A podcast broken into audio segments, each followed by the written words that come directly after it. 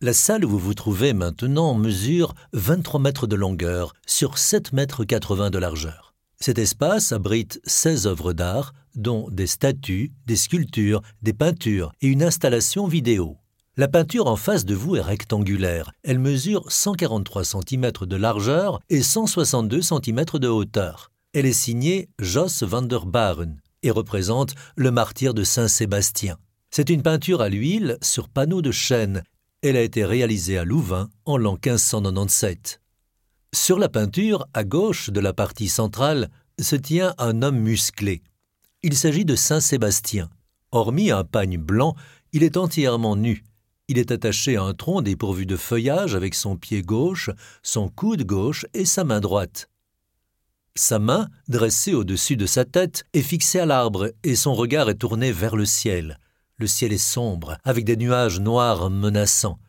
Les nuages s'ouvrent au-dessus du sein, et un faisceau lumineux projette sa clarté sur lui. Derrière se profilent à l'horizon les contours d'une ville dans les collines. À droite se tiennent trois hommes musclés équipés d'arcs et de flèches. Les trois archers sont revêtus d'habits bigarrés, leurs muscles saillent sous leurs vêtements. Ils bandent leurs arcs, prêts à décocher. Au pied de l'archer, qui se trouve au premier plan, un chien est couché. Les archers visent Saint Sébastien, dont le torse a déjà été transpercé par deux flèches.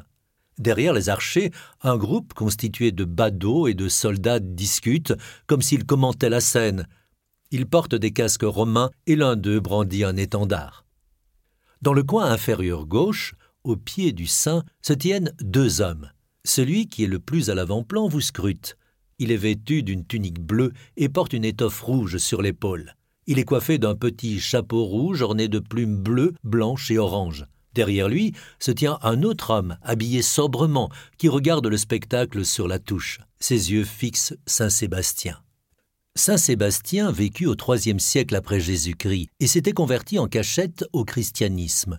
Il fut persécuté et supplicié sur ordre de l'empereur Dioclétien.